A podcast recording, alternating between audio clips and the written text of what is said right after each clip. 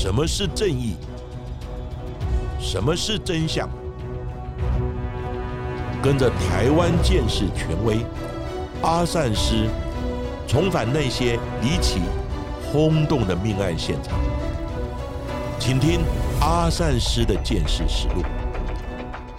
各位听众朋友，大家好，欢迎收听今天的阿善师的见识实录。我是见识专家阿善师谢松善。大家好，我是子荣。本周就是农历新年啦。那这一次呢，在台湾有长达十天的连续假期，可以让大家好好放松一下，跟家人朋友相聚。另外，也要跟在春节还要上班的朋友们说声辛苦啦。先预祝大家新春愉快，红兔大展，平安顺遂。是的，本周一月二十号就礼拜五，我们就开始放假喽。那一月二十一号是除夕。二十二号就是春节，农历过年了。那阿善师也在节目里面随俗的来祝大家新年快乐，事事如意，突然走好运，大家都平平安安过个好年。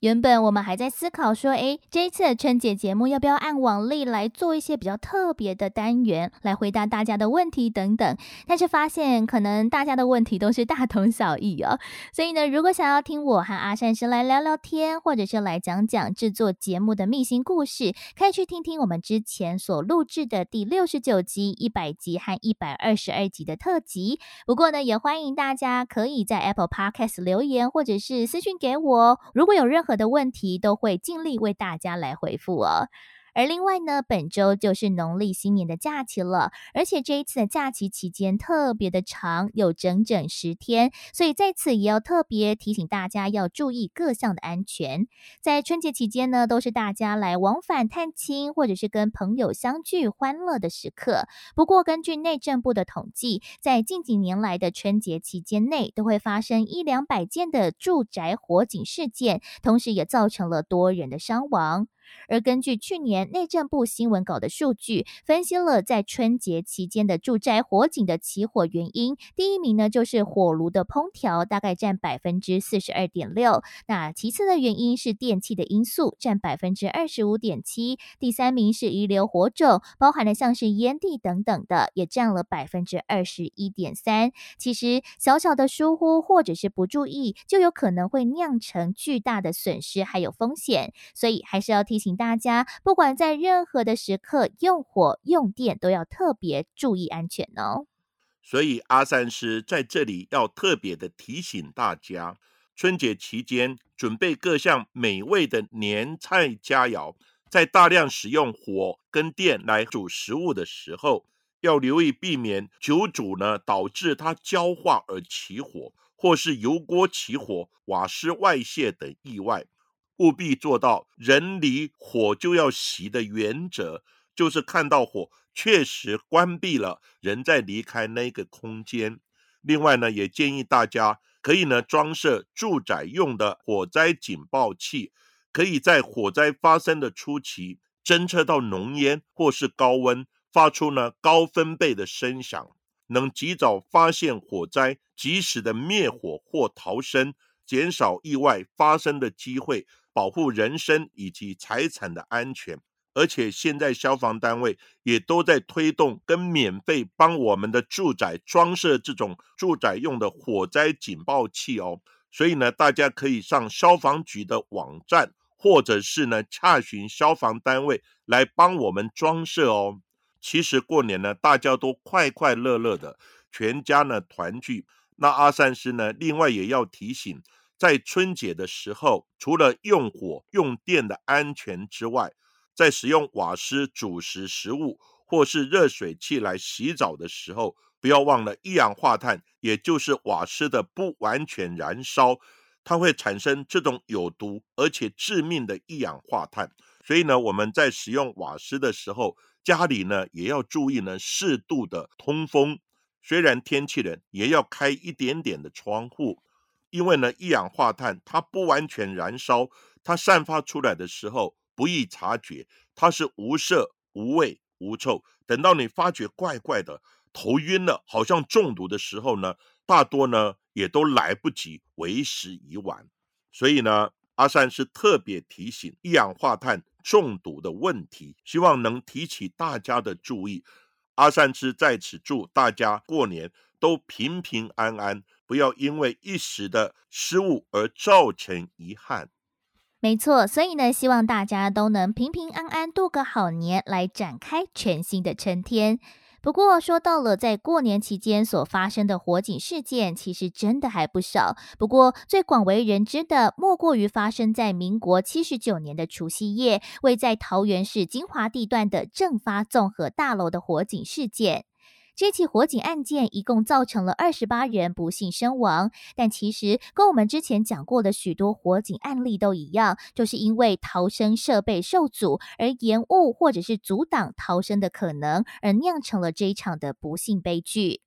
而在火灾大楼内，死亡人数最集中的，正好就是华国戏院所在的楼层。在事后，也时不时传出灵异的传闻，被当地人称作“猛鬼大楼”或“猛鬼戏院”，甚至也引来香港的灵异节目来实际的探查，也疑似拍到了许多难以解释的画面。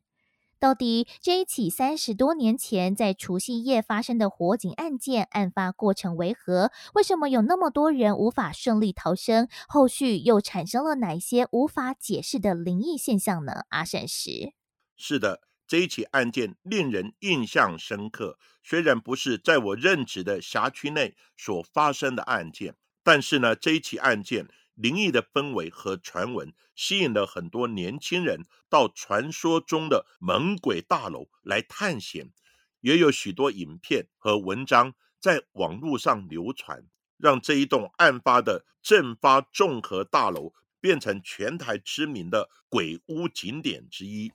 这一起造成二十八人死亡的火警案件，它是发生在民国七十九年一月二十七日的除夕夜。晚间大概七点半左右发生火警的正发综合大楼，它是位在桃园市区的永安路跟新生路以及民权路的交叉口，那个地方是非常精华的路段。而这一栋大楼的原址是桃园县县长陈长寿的官邸，原本是豪华的别墅，之后呢，陈长寿的后人就将土地卖出，开发成这一栋。地下有一层，地上有五层的商业大楼。那正发综合大楼，它原本是一间百货公司，也是当地居民生活跟娱乐的重心。但后续因为经营不善，最后地下室及一楼就改为美食的小吃街，二到三楼就变成古早人的理发厅。而四楼则是播放三级电影片为主的华国戏院，那五楼则是宾馆，这边的人员出入也非常的多元跟复杂。而案发的当晚正是除夕夜，许多人也到正发综合大楼来吃饭玩乐，但是没有想到悲剧就发生在除夕夜的夜晚。当所有人还沉浸在欢乐、温馨的过年气氛的时候，晚上七点多，附近突然传出了轰的巨响，火突然就烧了起来，并且快速的窜烧。也因为早期的防火观念还不太完备，不管是建材、隔间、装潢到布置陈列，都是易燃的材质，也加速了大火的蔓延。根据后续的调查，引发火警的是位在地下室的茶艺馆，疑似因为烤鱿鱼不慎而引发火苗，导致一发不可收拾。虽然消防局在接获报案之后，在三分钟之内非常迅速的就派多辆的消防车抵达正发综合大楼的火灾现场，不过依然无法阻止整栋大楼陷入了熊熊的火海之中。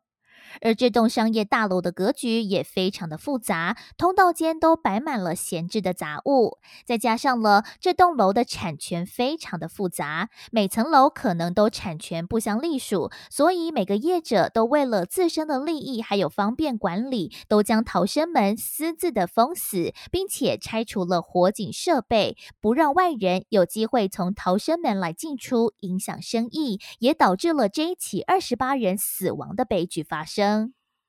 经过消防人员尽力的抢救之后，终于扑灭了火势，不过也看见了令他们悲痛、永生难忘的画面。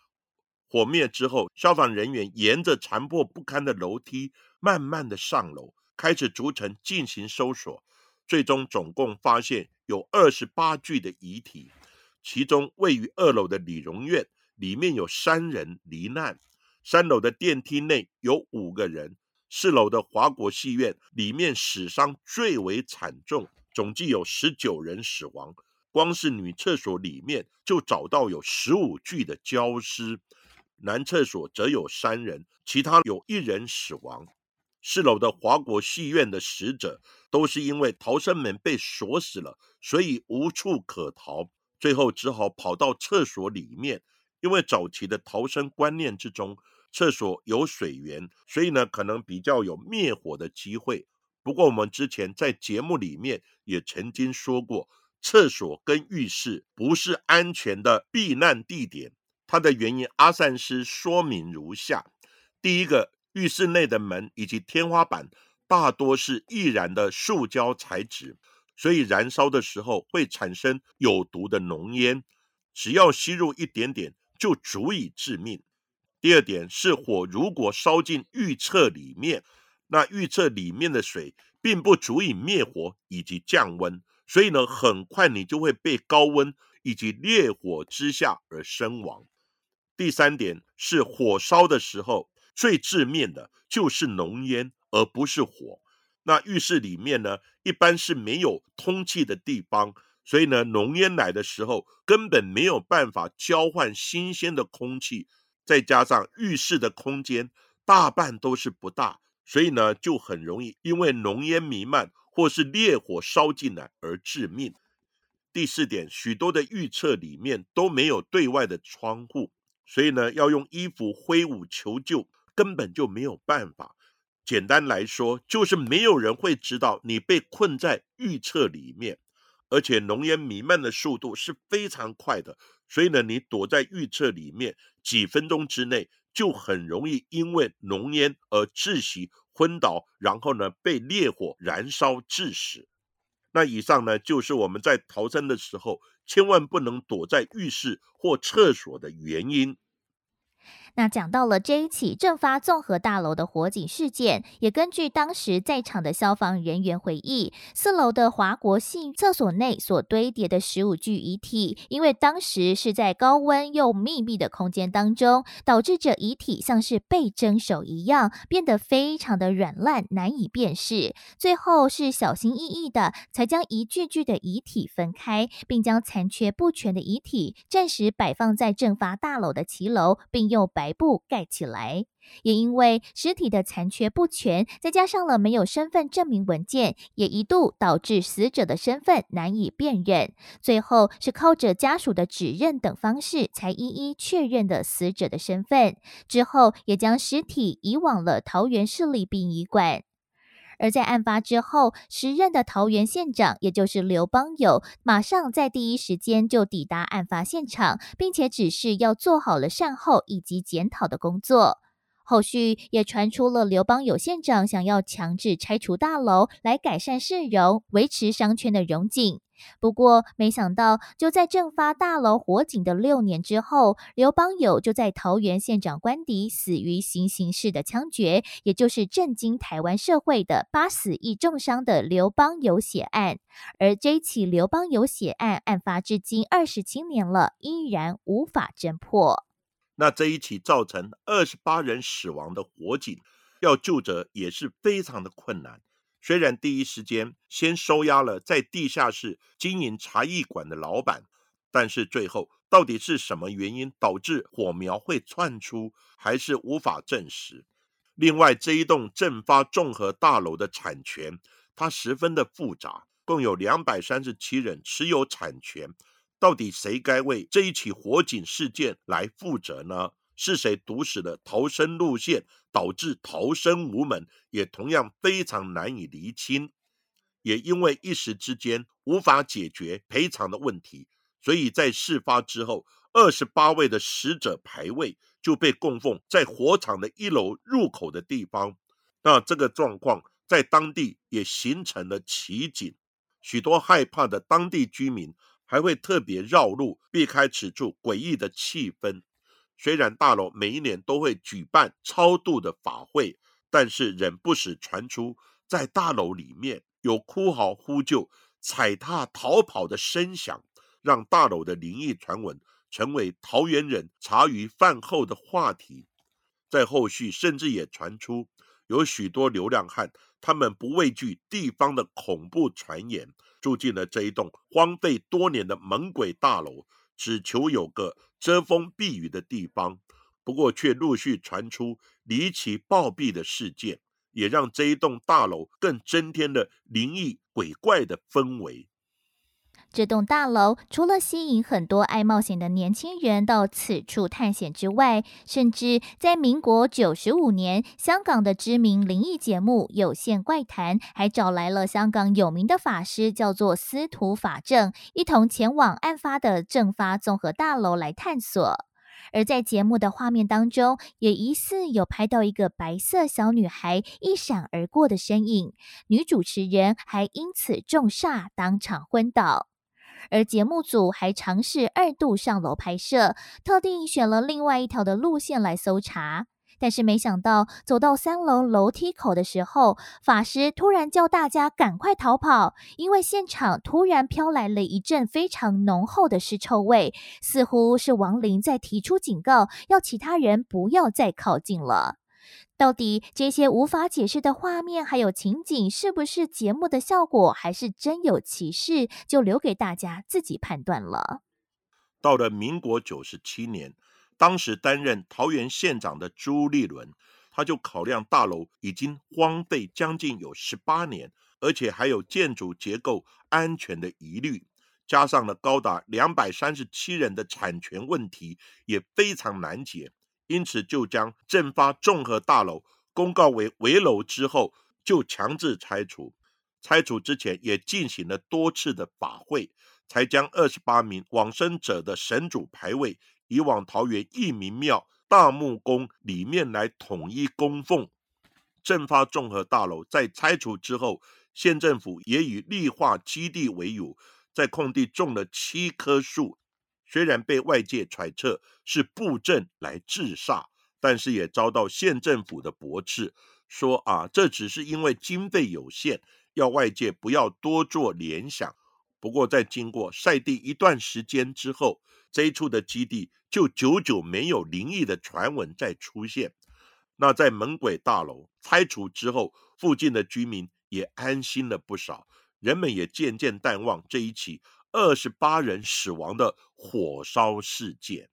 不过，由于大楼位处在桃园市中心的金华路段，就有建设公司看准此处的生活机能还有路段，积极的整合产权，并且在民国一百零六年公开推出了住宅新建案，就以低于市价，平均交易价大概十七到十九万，两到三房的格局，总价大概六百到八百万的价格，很快就销售一空，并且已经陆续在一百零八年交屋。根据地方人士指出，正发综合大楼因为从套房到商场都有，产权多半是地方人士持有，有些人也只有持平两三平而已。但是也因为产权太过分散，整合困难，直到有建商出面整合产权，持有者才考量到自己年事已高。这边又曾经发生重大事故，不想要太麻烦，所以他们也乐得把产权呢全部脱手给建商，也让建商可以用低于市价的价格来推出建案。而在社区的早午餐店的所在地，就是过去摆放牌位的位置。而早午餐店的蔡老板表示，他在附近住了二十多年，他也知道过去曾经发生过的事件，也知道店面的位置以前是放神主牌的位置。但是他也跟其他的年轻人一样，不太有所忌讳，也考量到了这一处的老城区有商机，所以就以三点五到四万元来承租一楼约三十二平的店面来开店。而且老板也曾经跟住户聊天聊过，也没有发生什么任何奇怪的事情呢。而废弃的大楼在拆除之后，不仅改善了市容，也活络了社区机能，也是当地居民乐见的事。其实这一起桃园市正发综合大楼的拆除跟改建，因而也改善了市容。其实阿三是认为，这个就是一般人对凶宅的感受而已。那到底凶宅能不能购买跟居住，其实因人而异。那在之前，阿善斯就曾经跟一位通灵少女叫索菲亚，我们一起跟公共电视节目到了彰化二林非常知名的叫洪若潭全家命案的凶宅里面去拜访新的主人，叫李医师。那我们也跟他聊，到底呢有没有发生一些灵异的事情？那他说呢，他住了几年之后，也根本没有发生一些灵异的事件。当初呢，他买的时候是以低于市价许多的行情来购置这个住家跟土地，甚至购置之后，室内的陈设跟家具用品等等呢，他都还是照旧，没有改变跟换新。他住了几年之后。也感觉平安无事，所以呢，阿三是认为凶宅的感受是因人而异，信者恒信，不信者恒不信。那现在也有不少人特别热衷在购买凶宅的投资，听说呢，在转手之后的投资报酬率还蛮高的。那这一期呢，正发综合大楼的拆除改建，建商呢有眼光，以比较低的价格购买。拆除以及重建，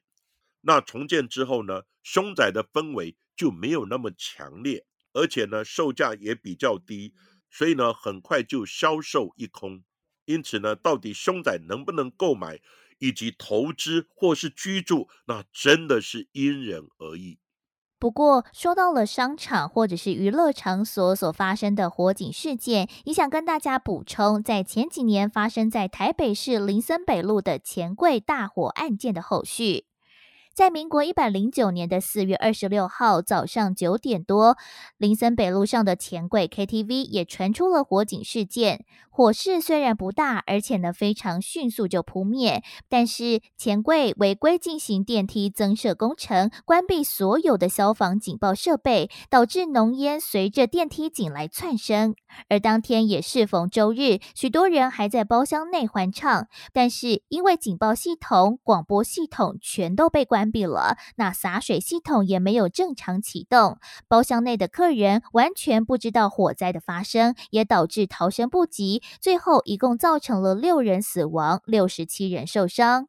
不过，外界也质疑，就在案发的上一个月，台北市才对辖内的一百二十八间封闭式的娱乐场所进行了全面的稽查，但其中钱柜的六家分店都没有一项违规。没想到，在火灾之后，台北市政府却查出有四家的钱柜分店违规的事实，也遭到外界质疑。台北市政府的消防安检也出了状况。而时任的台北市长柯文哲也坦诚疏失，并且要求来加强娱乐场所的全面安全查气。而被勒令停业的林森钱柜 KTV，却巧巧的在去年底他就复业了，也引发大众质疑：钱柜跟伤亡者家属的官司都还没有结束，为什么可以重启营业？对此，台北市政府商业处他则表示。家属跟业者之间的官司，并不会影响业者申请复业。只要业者依法申请，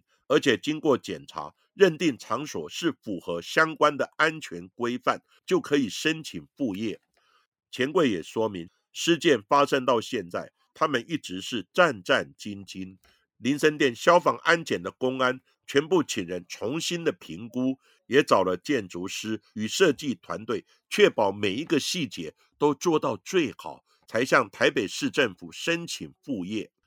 他们并强调，员工的消防安全演练也是从事件发生之后更加的小心谨慎，因此才会在快三年之后才再重新营运。那其实钱柜 KTV 这一起案件。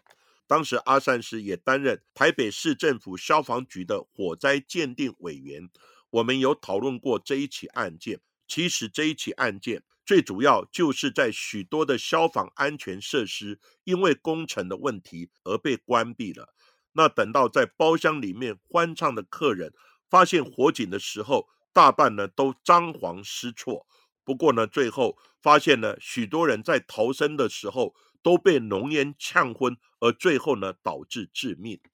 所以呢，阿善师特别提醒，在娱乐场所或是公共的建筑，万一发生火警的时候，不要仓皇的逃生。这个时候，你先探寻在房间外的浓烟呢到底是如何。如果已经有浓烟，你千万不要贸然的想要逃生。这个时候，你就待在屋内，把所有的缝隙或是冷气的出口用布条塞住，然后呢，赶快打电话报一一九，或是呢告知友人你所在的位置。当然，如果旁边有窗户，就赶快打开窗户，挥舞明显的衣物来求救。因为呢，像这一起钱柜 KTV 的火警案件，很多致死的。都是在逃出之后根本摸不清方向，因为浓烟之下你根本看不到路。这个时候呢，张皇吃错，最后呢都在浓烟之下很快的就昏倒而致死。那待在房间里面待救的很多都很幸运的被救出而活命。因此呢，阿三师在此特别在提醒，在这些娱乐场所或是公共的建筑。特别要先了解逃生的路径。当然，如果外面还没有浓烟的时候，而且你对逃生的路径非常熟悉，当然这个时候还是可以尽快的逃出。那到底要不要逃生？你就依据以上的原则，做出智慧以及正确的抉择。而今天的桃园政法大楼的火警，还有林森钱柜的案件补充，就为大家讲到这里。而在阿善师见识实录的节目最后，也来感谢这两周以来赞助我们的听众伙伴，感谢此刻刺青的玉米、镊子，还有另外一位没有署名的朋友赞助还有支持我们喽。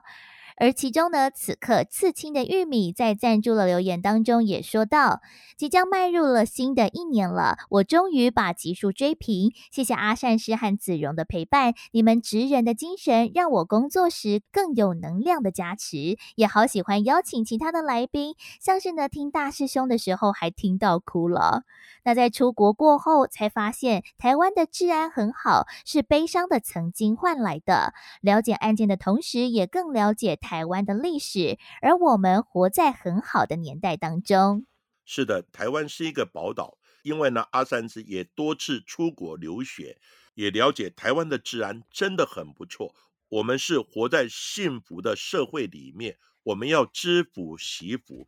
那最近因为疫情稍稍缓和。国外的旅游也开放了，所以呢，很多人都闷昏了，赶紧的要出国旅游。那阿善师呢，也要特别提醒，国外的疫情还是蛮严重的，所以呢，除了要戴上口罩之外，还要勤洗手。此外，个人的财务安全以及呢，治安不好的地区或是时段呢，我们都要特别注意。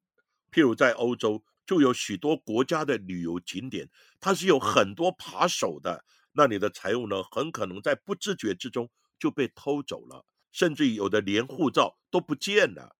以及呢，像在美国纽约地区呢，你如果超过晚上十点啊，尽量呢不要坐地铁或外出，因为你很可能遭抢、受伤，甚至于会丧命。那在此，阿三师也祝大家在年节出国旅游都是平平安安、顺遂回国。此外，玉米他有说到，也非常喜欢邀请像大师兄啊等等来节目呢，分享他们的一些经验。那我想呢，我跟子荣会规划一下，在以后的节目也邀请了像大师兄高仁和，还有小冬瓜等等来我们节目分享，以满足听众的需求。而在今天的节目最后，也想来跟大家推荐分享，在一月四号起已经在 Disney Plus 最新上架的影集，叫做《台湾犯罪故事》。这是 Disney Plus 的原创犯罪影集，是依照发生在台湾的真实犯罪事件所启发。在四个单元、十二集的故事当中，也包含了像是灭门血案、奸杀案、诈保案，还有冤狱案件相关的主题。虽然是台湾真实犯罪元素的重新再创作，不过有许多影集的内容也与我们阿善师见识实录节目当中有讲过的案子有所连结，也欢迎大家可以在看完影集之后跟我们一起分享心得，还有一起讨论哦。而且台湾犯罪故事四个主题的单元都是由专业的金奖编导团队来制作。团队也深入了解台湾二三十年来的重大犯罪事件，并融入在剧情之中，希望透过剧情的引导，让大众呢不仅思索故事的真相，更透过人物的视角，揭露犯罪背后的动机，深入受害者与犯罪者的内心深处，探讨案件背后被忽略的人性。其实，台湾犯罪故事的戏剧在编导之前。也有咨询阿善师，以及请我去给剧组人员来上课，讲解警察办案的流程以及见事的内涵。但是因为戏剧有剧情的要求，跟实物的办案或见事有一些落差，那阿善师也跟他们讨论沟通，如何在办案的流程以及剧情的要求取得一个平衡点。不要只是为了剧情而太夸张或是不务实。那 Disney Plus 的台湾犯罪故事的影集已经在二零二三年的一月四号独家上线了。每周三都会上线一个单元，一个单元总共三集。欢迎有兴趣的朋友们可以上 Disney Plus 上面收看，或者是可以上网先来找找预告片来欣赏哦。而今天的节目就为大家进行到这里，谢谢各位收听阿善师见事实录。如果喜欢我们节目的话，欢迎在 Sound On、Spotify、Apple Podcast、KK Box 上面来订阅节目，并且踊跃留言给我们，给我们五颗星的评价喽。同时，也欢迎大家多多利用平台来赞助我们。那下一集也请大家继续听下去。